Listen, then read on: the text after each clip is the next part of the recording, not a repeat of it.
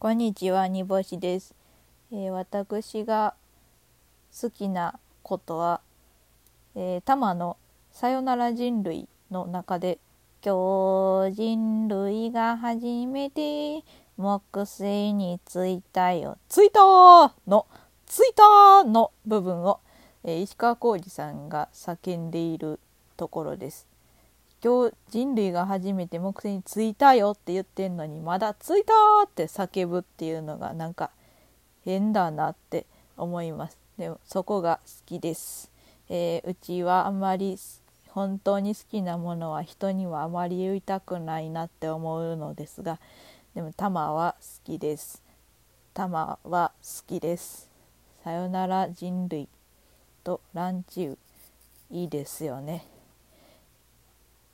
もう1分なるけど終わり。